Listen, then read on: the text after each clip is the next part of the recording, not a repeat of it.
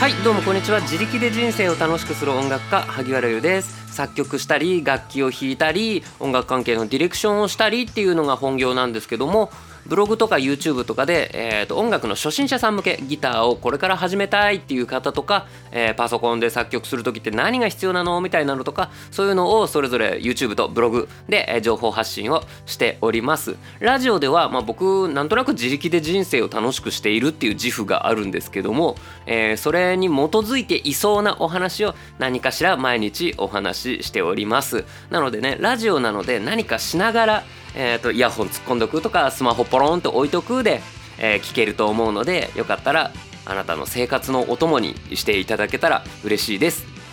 本日は何をお話しするかというとラジオ配信を毎日した方がいい3つの理由っていうお話をしたいと思います。ラジオ配信いっぱいした方がいい理由じゃなくて毎日した方がいい理由ですね。うんこれをお話ししていきたいと思います。今日はね今日はねというか今週はちょっとねラジオを配信してみたいっていう方とかラジオを配信してますっていう方向けにちょっと僕が思ったことみたいなのをお話ししていこうかなって思っています。でどんな内容にしようかなってざっくり、えーと、さっき挙げてみたんですけど明日以降も、えーとラジオに台本は必要かとか音声配信における音質とは何かとかマルチプラットフォーム配信するにはどうしたらいいかとか収録する時の声量声の音量はどうするべきかとか音声配信のファンの増やし方とかそんなお話をちょっと今週はしてみようかなと思っております。なので勝手にえっ、ー、とラジオ配信強化週間とさせていただきたいと思います。なので、えーと、ラジオやってるとか、えーとやりたいっていう方はちょっと今週分はぜひ全部聞いてくれたら嬉しいです。っていう感じで、えー、ラジオ配信を毎日した方がいい3つの理由、えー、これをお話しします。1つ目、視聴者の習慣になる。2つ目、やるかやらないかを考える必要がなくなる。3つ目、毎日何か考える人になる。これの3つでございます。あれ？ともしかしてね、えーと、これ聞いてくれた方にはえなんで毎日した方がお金になるからその方がこう有名になりやすいからみたいなそういうのをえーと、期待して聞いてくれた方はちょっとごめんなさいでもラジオ何のためにやってるのかっていうそういうのを今一度ちょっと考え直してもう思い出し直してくれるといいかなと思いますっていう話はちょっと後でしようかな。えーと、じゃあこの視聴者の習慣になるやるかやらないかを考える必要がなくなる毎日何か考える人になるこの3つについてお話ししたいと思います。あのー1つ目視聴者の習慣になる。これはやっぱりそのラジオやるからには聞いてほしいですよね。でたくさんの人に1回聞いてもらうよりもうちょっと少ない人にだけど毎日聞いてもらう毎回聞いてもらうあの出すコンテンツ全部聞いてもらった方が嬉しくないですか？まあ嬉しいしその方が、えー、と結局自分の成長にもなるんですね。なので一度、えーと、たまたま聞いてくれた人に、えーと、これからも聞こうかなって思ってもらうためにはね毎日新しいのが投稿されてるっていうのがいいんですよ。あの聞く方もえっ、ー、とね意外と同じタイミングで聞いてます。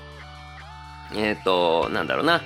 出社する時の電車の中とか、えっ、ー、と午前中のお洗濯しながらとか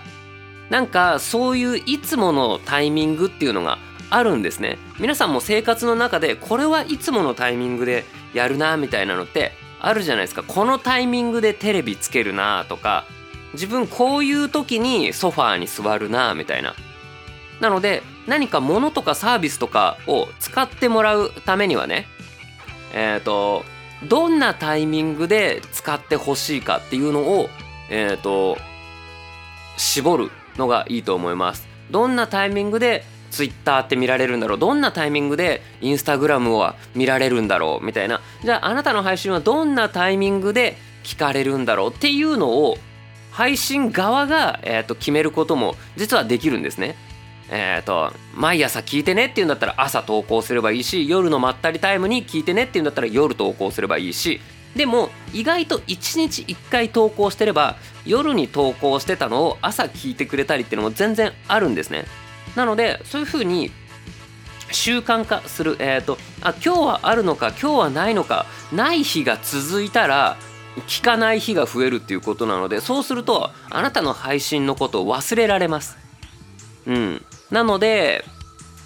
毎日配信してあ今日の分はなんとなく今日聞きたいなっていう風に思ってもらうっていうのが、えー、大事な気がしますあのー、なんだろう毎日テレビやってればなんかあこの時間といえばあのテレビだなってなるけどあこれ20日に1回やるんですよってなったらもう分かんないじゃん。とか収録が終わったらえっ、ー、と放送されますこの番組はってなるといつだよってなるじゃないですか。なので毎日放送して、えーと、視聴者の習慣になってもらうっていうのが一つ大事だなって思います。えーと次。えー、やるかやらないかを考える必要がなくなる。これはつまり自分側の話。自分の習慣になるんですね。あのできるだけ多くやるだと別にやらなくてもいいんですよね。しかも、えーと、とラジオ配信あなたもそうだと思うんですけど別に仕事じゃないですよね。じゃあ優先順位めちゃくちゃ低いですよね仕事は毎日しないといけない家事とかも毎日しないといけない歯磨きも毎日しないといけないってなると,、えーと、やんなきゃいけないこといっぱいあってそれ以外の時間をどう使おうかっていうのを、えー、みんな考えてるんですね。でやるかやらないかを考えるって実はこの考えるっていうのがめちゃくちゃ脳にストレスで結構疲れるんですよ。なのでこれを減らす。あと先々週の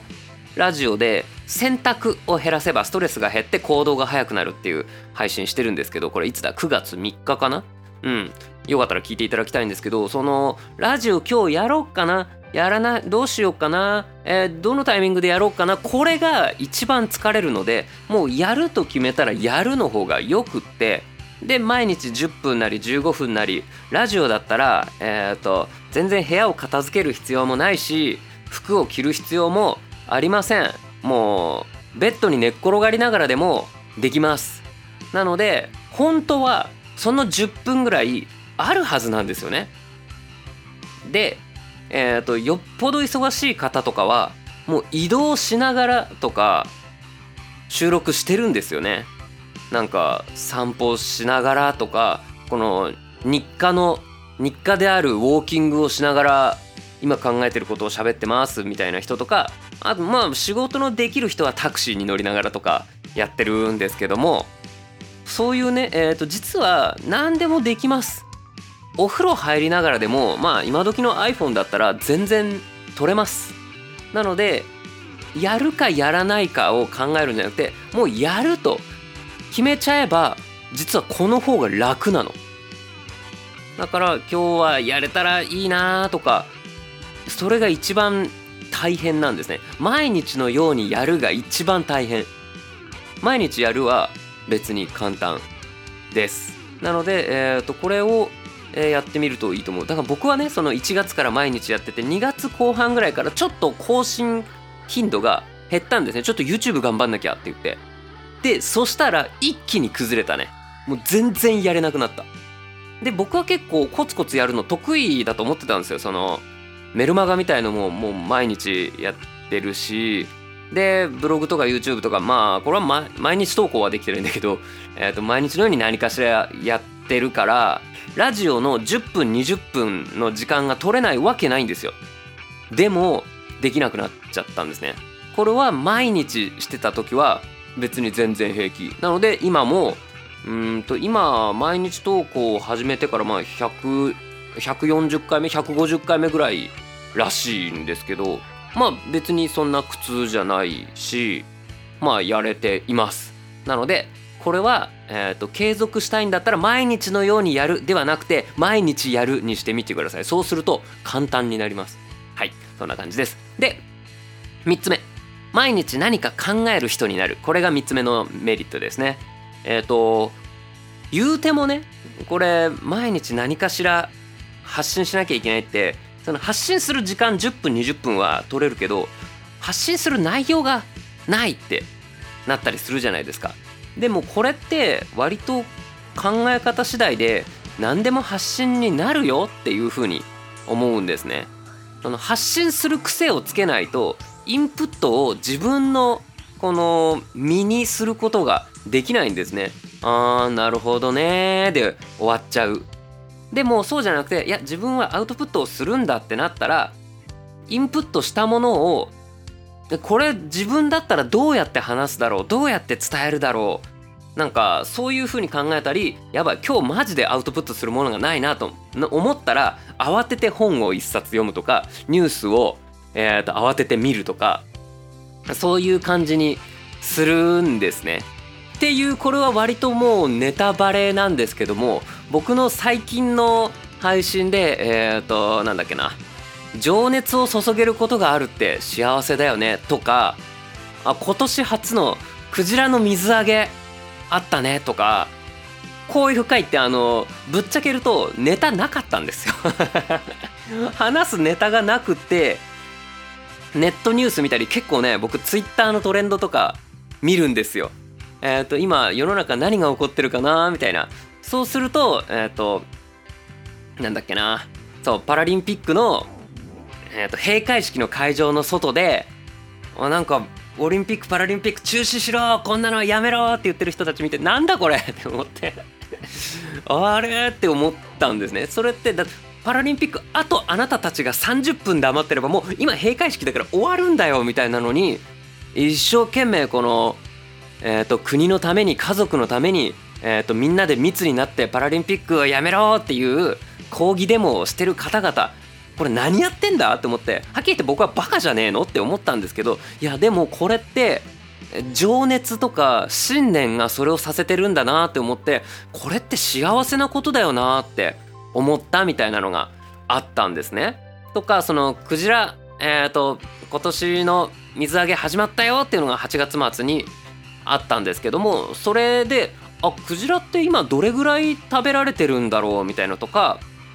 うんとなんでクジラって日本人はこんなに食うけど海外だと食わないんだとかいうのをなんか疑問に思って調べてみてであ十二支に羊が入ってえ羊ってなんだ？羊あヤギが十二支に入ってるとこもあるね。えじゃあ日本に羊いなかったのになんで十二支に羊入ってんだ？おかしいだろ。見たことね。いや待て。立つ。ドラゴンも見たことねえな。虎も日本にいなかったな。十二支ってなんだ？みたいな。えベトナムにも十二支ってあるの？みたいな。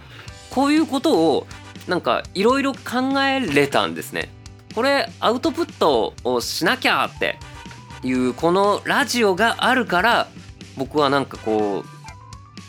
ちょっと調べることができてこれを調べるのなんてそんな何時間もやったわけじゃないですよ。せいぜいラジオ収録前の10分15分ぐらいですよ。でラジオの収録収録？収録に20分ぐらい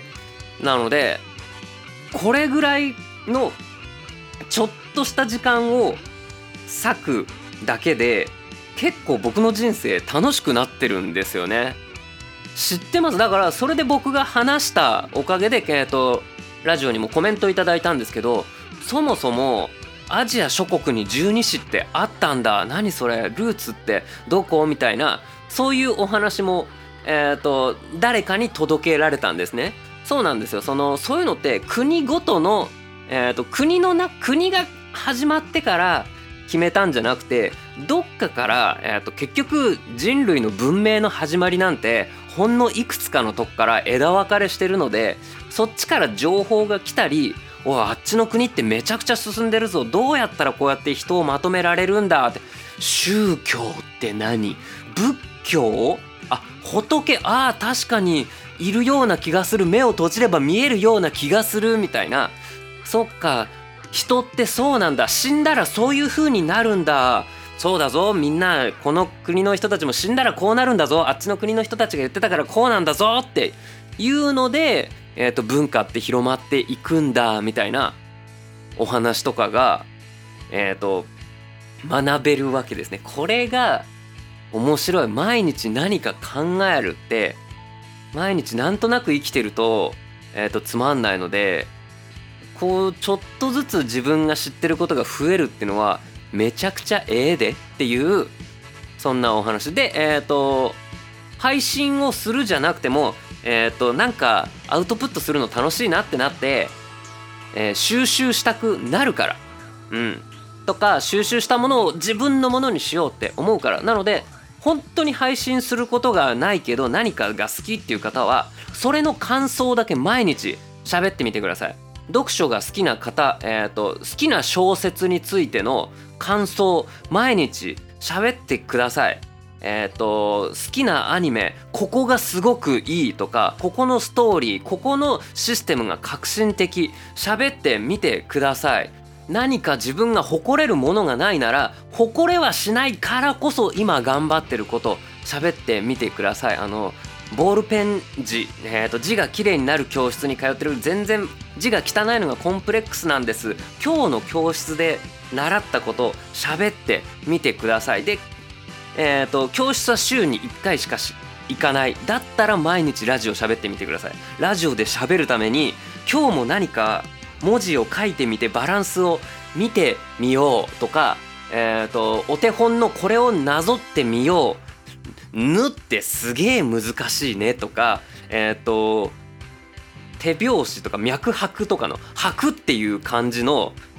昨日僕 YouTube で投稿したんですけど手辺に白っていう感じなんですけど僕、えーと、作りの方右側の白の最初の「の」っていうのをめちゃくちゃでかく書きすぎてバランスが悪くなっちゃったんですね。あなるほど白っていう感じの上の「の」と下の「ひ」のバランスってこれぐらいが一番美しく見えるんだって。で美しく書こうとすると「えーと、ひ」の部分は本当に真四角じゃなくてちょっと下がすぼまってる方が日本語としてのかっこよさになるんだみたいなのをいろいろラジオで毎日配信してみてください。毎日気づくことがあれば毎日配信ができるはずです。なのでこれはラジオをするためじゃなくてラジオをすることによってあなたの人生が豊かになるためなんです。っていうそんなお話でした。さあえーと、最初に言いましたね。最初に言ったのがどれだ？え、ー、と何のためにやってるのか思い出してくださいっていうお話をしたいと思います。やっぱり今はラジオって、えーと、いろんなプラットフォームでえー、やってて僕もこれマルチプラットフォーム配信してるんですけどもどこでもやっぱ拡散されて高収入みたいなバニラバニラみたいなことにはなっておりません。なので今このラジオで一攫千金を狙うよりもまずは今は自己成長と,、えーと、自分のトークスキルの向上ネタ集めの向上に、えー、努めておいた方が多分結果的に勝てます。で、えーと、そんな先のことまで考えてなくて、えーと、自分なりに喋ってみたいんだとか自分の話考えを聞いてほしいんだ自分の声を聞いてほしいんだっていうだけで、えーと配信をする方もいます全然 OK じゃないですか。なのでうんとそうそう思って始めたのにやり始めたらなんで毎日着々と視聴者数が伸びていかないんだっていうことに多分悩みます。えっ、ー、と皆さん YouTube 適当に見てて、えーと、1万再生いってない動画ってあしょぼって思ったりしません？えーとこれは人によってかもしれないんですけどとかえっ、ー、と500再生ぐらいの動画ってあ全然しょぼいなって思ったりするんじゃないかなと思うんです。その、えーと、なぜかというと YouTube って人気のチャンネルしかおすすめに、えー、人気のチャンネルじゃない人気の動画しかおすすめに表示されないからあなたのところに届いたっていう時点でもうすでに、えー、何万人も見てるっていうことなんですね。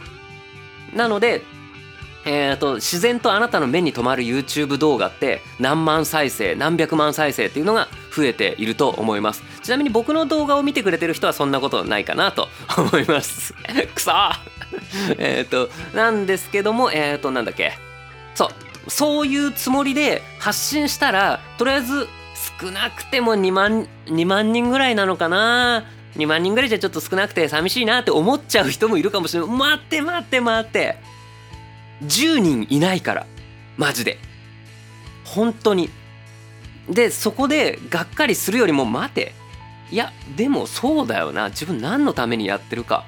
あいやそうだよな。むしろ今こんな中途半端でたどたどしい状態でそりゃ2万人のお時間をいただくってそりゃねえよなって思い出しますよね。なのでまずは自己成長を目的にいっぱいやってください。でやり続けるうちに毎日やるうちになんか自分この人の話毎日聞こっかな？毎日この、えー、と洗濯物畳みながらやろ聞こっかなっていう人が現れます。それは1万人も2万人も100万人も現れません。1人とか2人とかです。でも0人とは全く違うんですよ。なのでまずはそこを目指すために毎日やってみるといいと思います。っていう感じでございました。えっ、ー、とそうそんなわけで今日から今日9月13日月曜日から1週間ラジオ配信者向け強化週間とさせていただきたいと思います。これはうんとこれはというかね今日は何でこんなお話をしたかというと,、えーと、実は質問相談会質問相談会って俺いつも言っちゃうんだよね。質問相談質問返信会。でございました。なんか返信会っていう言葉が好きじゃないんだろうな僕多分。うん。えっ、ー、とお悩み相談会っていうほどでもないし。でもまあえっ、ー、と質問をいただきました。説明欄のあの一番下にねえっ、ー、と僕に匿名で質問を送れるからネタを渡すと思って送ってねみたいな、えー、と感じで、え、配置しております。でそこから今日今回はね配信者さんから質問をいただいたんですね。えっ、と萩原さんの配信いつも聞かせていただいております。ありがとうございます。自分もスタンド FM の配信をしていますが続けようと思ってもなかなか続けられません。投稿したいと思っても時間がなかったり話したい内容が思いつかなかったりします。毎日やれてる秘訣は何ですか？という、えー、ご質問をいただきました。ありがとうございます。スタンド FM っていうのはこのラジオ配信アプリのうちの一つですね。僕はいろんなアプリでこの同じ音声を実は配信してるのでいろんなとこで聞いてくれてる人がちょっとずついてスタンド FM っていうアプリで聞いてくれてる方だそうです。かつ、えー、とちょっとねえーと、匿名なので全く分かんないんですけどこの方もご自身でスタンド FM を、えー、配信されているということでございました。ありがとうございます。いやあのそんな方にね、えーと何かえー、届けばいいなと思って今日のお話はしてみました。えっ、ー、とねスタンド FM って他の配信アプリとちょっと違って Google Podcast とか Apple Podcast とか Spotify とかと全然違って結構ね交流がメインだったりするんですね。なので配信者同士のコラボとかもいち早くできるようになった結構ね先駆け的なプラットフォームだったりするしあとはそのなんだろうな。とにかく聞いてもらってで生配生配信とかも結構早めにできるようになった。ああそうでもないかなっていう感じのプラットフォームなんですけども結構やっぱ横のつながりを大事にするみたいなのが結構あるんですね。なのでスタンド FM ってうんとねいやこれこれはちょっとあの悪い面を言うんですけど今から。投稿すると1分で「いいね」がそこそこつくんですよ。でこれってえーと、どなただろうって見ると大体配信者さんなんですね。配信者さんかいつも聞いてくれてる方。いつも聞いてくれてる方は本当あの多分信頼となんかねぎらいかなんか聞いたよって、えー、本当に聞いてくれてると思うんですね。ありがとうって思うから。ただあのにしちゃあの早えぞお前っていう方もいます。いつもありがとう。っていうのじゃなくってうんと初めましてな配信者さんがこれ投稿すると1分ぐらいでもう1分もせずに「いいね」つけてくれたりするんですね。いやあの僕の配信今まで聞いたことないですよね。いいねつけてるそれは何でってなるとスタンド FM って新規投稿をするとえっとねえっと新着配信みたいなのでトップページに載るんですよ。ねむしろこれが唯一の拡散とも言えるんですねスタンド FM っていうプラットフォームは。なので、えー、これも毎日配信した方がいい理由なんですけどとにかく自分の配信が多ければおすすめに乗りやすくなるっていうのもあるんだけどもでもここでそれぐらいしか自分のチャンネルを知ってもらうあれがない。でもう一つ自分のチャンネルを知ってもらう方法はいいねをする。フォローをする。そうすると相手のチャンネルに通知がいくんですよ。なので僕の配信にいいねしてくれると誰それさんがいいねしましたっていうのが見れるんですね。でそうするとあ誰だろうと思ってその人のチャンネル見に行くんですよ。それで自分の配信を聞いてもらおう知ってもらおうっていうそういうテクニックなんですね。あのそれっていいんだけどさえっ、ー、と開始1分でいいねしてたらさ聞いてないけど見にえっ、ー、と私のことを知ってくださいっていうのがもろバレするじゃないですか。だからあの全然あの意味ないというか同じ気持ちでやってる人にしかそれってえーと、届かないんですよね。スタンド FM ってフォロワー数がなんか1,000人になると収益化できるんですね。なので相互フォロワーでえっ、ー、と1,000人目指しましょうみんなで一緒に頑張りましょうみたいなのをやってる人たちって結構いるんですけどそれ意味ある？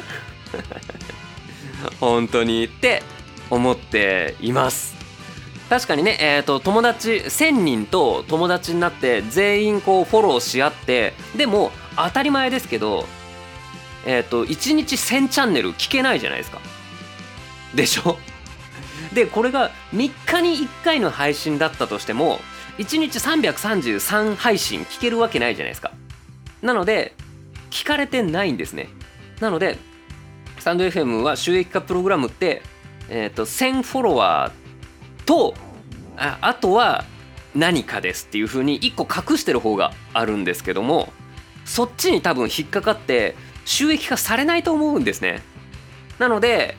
えーと、スタンド FM でこういいねつけて頑張ってる人たちってちょっと頑張り方ミスってるよって思っています。でも今回このね質問をくださった方ってそれはしなかったんですよ。え、っと自分の配信を知ってもらってそこでこうこっちからのリターンフォローとかを狙うのであれば、え、っと今回のこのね、え、っと匿名の、え、っと質問箱を使うんじゃなくてコメントした方がいいんですよ。コメントすれば、えっと自分の配信聞きに来てくださいって、まあ、言うこともできるしそんなこと言わなくても自分もスタンド FM で配信してるんですけど続けようと思ってもなかなか続けられません。っていう風な、えーと、ことを書けばうんどうだろうどれぐらい配信してるんだろうって見に行っちゃうじゃないですか。で、えー、投稿したいと思っても時間がなかったりあ本当だ、えーと、これぐらいのペースでしか投稿してないな話したい内容が思いつかなかったりします。あ本当だこれなんか結構絞り出したなあこれは喋りたかったんだろうなって僕が聞きに行くじゃん。そうやって1人ファンが増える可能性あるじゃん。なのにこの方はそれをしなかったんですね。スタンド FM だからそれをやった方がいいのにえっ、ー、とこっちのルールに基づいて質問箱で匿名で質問してくださったんですね。なのでこの方は本当にそのフォローバックが欲しいとかじゃなくてあ僕のお話を聞いてくれて質問箱ありますっていうのも、えー、と最初の23秒じゃ言ってないよ。後半とか、えー、と話の途中で出てるからあこれ使おうっていうのを本当に聞いてくれてるんだなと思って。そしたらなんか僕はなんかこういう方を応援したいなと思ったんですね。なので僕は誰だかわかんないこの方に、えー、と一生懸命お話をしてでもしかしたらこういう人が他にもいるかもなと思ってラジオ配信僕は、えー、ラジオ配信でこのなり成り上がったというか成し遂げた人じゃないからそんな偉そうなことは言えないんだけどでもそんな僕も僕なりに考えてることとか僕なりに用意したこととか、えー、があるのでそういう知識を今週1週間はうんとギュッとまとめてお話ししようと思います。あのこんな感じでそのラジオ配信についての話もたまにしようと思うんだよねだとやっぱりえーと、聞く気にならないと思うのでいつやるんだよそれみたいな。なのでえーと、ラジオをやりたいラジオやってるって方はこの1週間だけでも聞いてもらえたらいいなと思ってえっ、ー、とお話をしました。なので、えー、前半でも、えー、今週1週間はラジオについての話するよっていうお話をしておきました。多分ね今もう30分も喋ってるからこんなとこまで聞いてくれてる人ってそんなに多くないと思う。もしくはこう垂れ流して後半はあなんかいつの間に喋って喋り終わってたってなると思う。なのでえー、最初にも喋っておきました。よかったら皆さんもラジオ頑張ってみてください。これからラジオやろうかなっていう人もああなるほどちょっとやってみようかなってえー、思ってみてくれたら嬉しいです。でそれこそ、えーと、今日お話出たスタンド FM あのスタンド FM のなんかあんまり面白くないところっていうお話をしちゃいましたけど配信はすごく簡単です。とりあえずチャンネル立ち上げてスマホ一つで撮れるので是非やってみてください。っていう感じで今日は終わりにしたいと思います。本日はラジオ配信を毎日した方がいい3つの理由についてお話をしました。1つ目視聴者の習慣になる。2つ目やるかやらないかを考える必要がなくなる。3つ目毎日何か考える人になる。そして何のためにやってるかを考えましょう。っていう感じでした。最後まで聞いてくれてありがとうございました。また明日。バイバーイ。